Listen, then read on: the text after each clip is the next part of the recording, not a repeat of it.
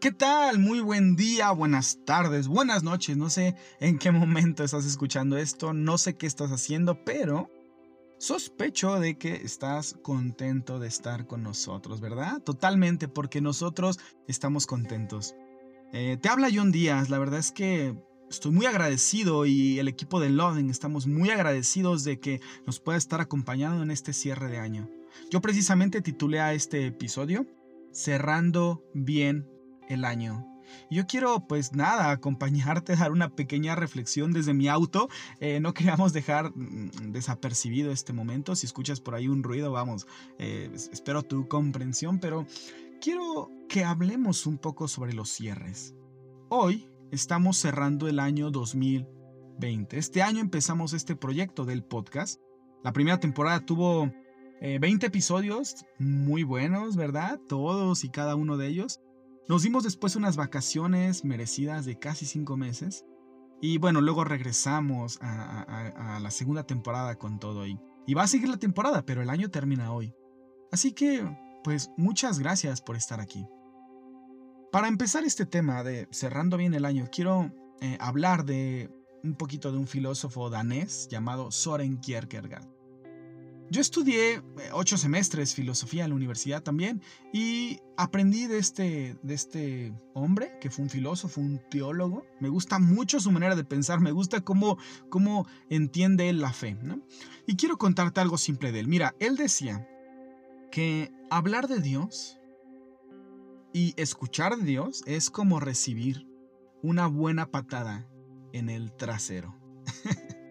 Déjame te cuento su ejemplo, ¿no? Él decía, Imagina que tú vas eh, caminando por la calle y ves que viene tu mejor amigo caminando hacia ti, pero él viene muy distraído.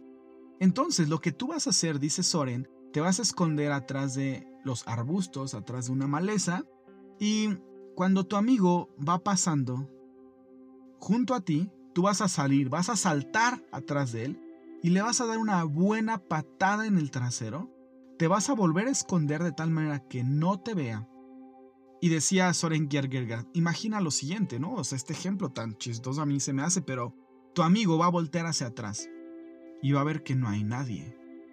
Nadie está a la vista que lo haya pateado, pero él sabe que lo patearon, él sabe que lo golpearon. Entonces, a partir de este encuentro, su camino va a ser totalmente distinto. Va a ir alerta, va a ir reflexionando en lo que acaba de pasar. Va a ir pensando en su destino, va a ir pensando en que debe ir alerta, ¿no? Que debe ir totalmente, eh, eh, pues con sus cinco sentidos puestos en el camino, ¿me explico? Entonces Soren, Soren Kierkegaard decía, así es tener un encuentro con Dios. Uno va, en, uno va en su camino, uno va en la vida transitando, pero cuando tiene un encuentro con Dios, es como recibir una buena patada donde volteamos y parece ser que no hay nadie, pero sabemos por experiencia propia que algo acaba de pasar, que nuestro camino no puede seguir igual. Esta experiencia, esta patada en la conciencia, nos exige, em, vamos, pensar en nuestro destino, pensar en nuestro camino, pensar en lo que sucede alrededor, y esta patada en la conciencia cambia para siempre nuestra manera de conducirnos. Entonces Soren Kierkegaard decía que hablar de Dios debe significar para nosotros una buena patada. En nuestra existencia, un encuentro que nos pone alerta, nos pone pensativos, nos pone reflexivos. Y yo quiero comunicarte este mensaje, un simple mensaje el día de hoy. Este año debió haber servido para darnos una buena patada en nuestra conciencia. ¿No es cierto? Este año debió haber servido para reflexionar en lo frágil de la vida. Este año debió haber eh, representado para ti un encuentro con tu, con tu corazón, un encuentro con, el, eh, con, con tu parte más profunda, ¿no? ¿Me explico? Y debemos reflexionar en lo frágil de la vida. Debemos reflexionar en lo importante de la buena salud, debemos reflexionar en lo necesario de la gratitud, de dar gracias todos los días, en lo, en lo vital de la familia. Debemos aprender lo imprescindible que es Dios. de lo necesaria que es la oración, de lo terapéutico que es el silencio. Llegamos al final, queridos, pero esto es solo el comienzo. El comienzo de algo mejor, porque aunque el año siguiente sea igual de desgraciado que este, nosotros hemos cambiado. Hemos aprendido, ¿no? De este año un montón de cosas. No sé si tu vocabulario se ha expandido, pero este año hemos escuchado de virus, de cepas, de inmunidad, de vacunas, de anticuerpos, ¿no? Y de un montón de términos médicos más como, como eh, pandemia, ¿no? Como sana distancia, eh, como higiene, un montón de estas cosas.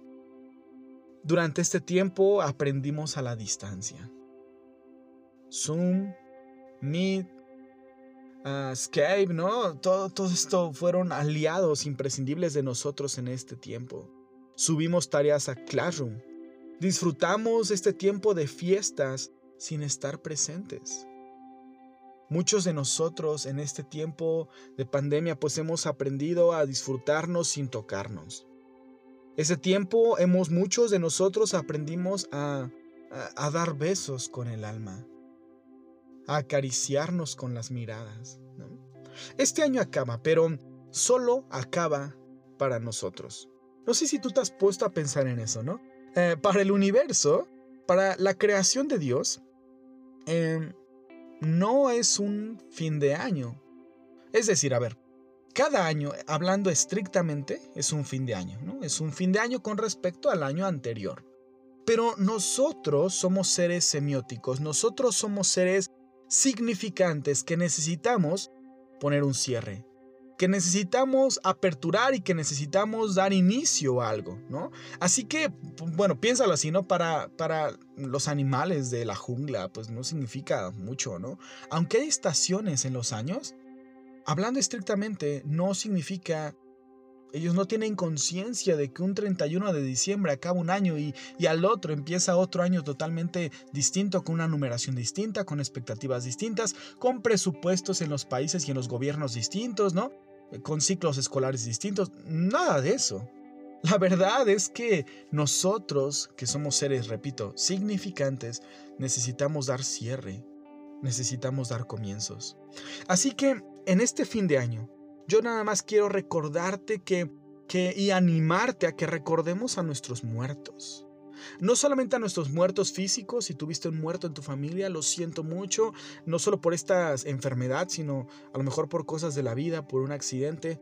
No solamente recordar a nuestros muertos físicos, sino recordar a nuestros muertos, a nuestros sueños muertos, a nuestros proyectos muertos, a nuestros planes muertos, a nuestros trabajos muertos, a nuestro yo muerto. Yo quiero animarte a que demos este significado de enterrar. Los que hemos ido a un entierro, a un velorio, y vemos cómo bajan la caja, el féretro, y le echan la tierra encima. ¿Por qué? Porque se le está poniendo un, un final, ¿no? Yo, yo conocí el caso hace unos años de una familia que se le desapareció su hijo. Su hijo desapareció, creen que fue un secuestro, nunca pidieron rescate por él, pero en una familia de una iglesia que yo conocí. Y, y, era muy interesante porque el hijo nunca, nunca regresó a casa. Y el pastor les recomendó que hicieran como un acto fúnebre, donde una, una caja, ¿no? La enterraran con algunas pertenencias de él para precisamente dar un cierre una idea de un luto, una idea de que ya no esperamos tu regreso. Fue muy doloroso, ¿no? Eh, esa experiencia, yo, yo la conocí hace, hace unos años y la recuerdo ahora mismo, mira, mientras estoy grabando esto. Pero yo quiero eso para ti hoy, que puedas eh, enterrar algo. Enterrar tus, algo de este año 2020 y que empecemos el siguiente año en unos días ya con mucha más expectativa, con mucha más eh, energía, con mucha más pasión para algunas cosas. Ahora, eh, el año 2021 tendrá em, emociones seguramente similares, ¿no? Tendremos nuevos comienzos, eh, seguiremos viviendo, amando y soñando. Y algunas emociones estarán ahí presentes, por ejemplo, seguiremos llorando, Seguiremos riendo, seguiremos disfrutando. Algunos momentos va a llegar el pavor, la incertidumbre, la nostalgia, la alegría y la tristeza. Y está bien, Es, eso está muy bien. Porque la misma escritura dice que eh, para todo hay un tiempo. Todo tiene su tiempo.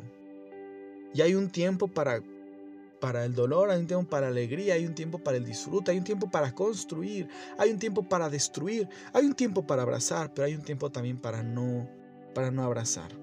Así que solamente quiero recordarte esto. El otro año eh, empiézalo con grandes sueños, con grandes expectativas, pero que recuerdes que puede parecernos hasta cierto punto similar, porque esta pandemia sigue, aunque ya hay vacuna, ya muchos se están vacunando en toda América Latina, pero esto va a continuar un, un buen tiempo. Yo quería recordarte hoy que solamente una cosa sé, que Dios es para siempre. Solamente Dios es para siempre. En el Salmo 11, me encanta esa parte. En, el Salmo 11, el salmista se pregunta, ¿no? Y dice, hace una pregunta muy interesante. El salmista dice, si los cimientos del mundo fueren destruidos, ¿qué voy a hacer yo? Si los cimientos del mundo son destruidos, ¿qué puede hacer el justo? ¿No te has puesto a pensar qué pasaría si el mundo que conocemos sucumbiera? Que los cimientos que sostienen este mundo, todo lo que conoces, todo lo que tú, tienes a la mano, de repente desapareciera. ¿Qué pasaría? ¿Qué haríamos nosotros, no? Y el salmista responde, ¿no? Jehová está en su santo templo. Él está en su santo templo. Sus ojos rodean la tierra. Solamente lo que podemos hacer es esperar en Jehová. Queridos, eh, perdón estos pensamientos sueltos. Yo no quería pasar desapercibido este momento. Solo quiero transmitir que un nuevo día se asoma. Se asoma una nueva oportunidad, ¿no? Se asoma un nuevo año. Y mientras tengamos vida, tenemos chance de hacer lo correcto, de hacer metas. Y yo te invito a esto, haz metas, ten sueños. Pero cada vez me convenzo más de que nuestros sueños no deben ser individuales. Eh, está bien que hagamos proyectos de bajar de peso, ¿verdad? De hacer más ejercicio, de ir mejor en las notas, de perfeccionar el inglés, de tener un mejor trabajo. Está muy bien eso. Yo deseo que el Señor satisfaga los deseos de tu corazón, pero también te invito a tener, a tener más metas colectivas, más metas solidarias. Quiero terminar este, estas meditaciones sueltas del año viejo y el año nuevo, citando a una poeta de hace 200 años. Dice así, Cuando la tormenta pase y se amansen los caminos, y seamos sobrevivientes de un naufragio colectivo, con el corazón lloroso y el destino bendecido, nos sentiremos dichosos tan solo por estar vivos. Nos vemos del otro lado hacia adelante.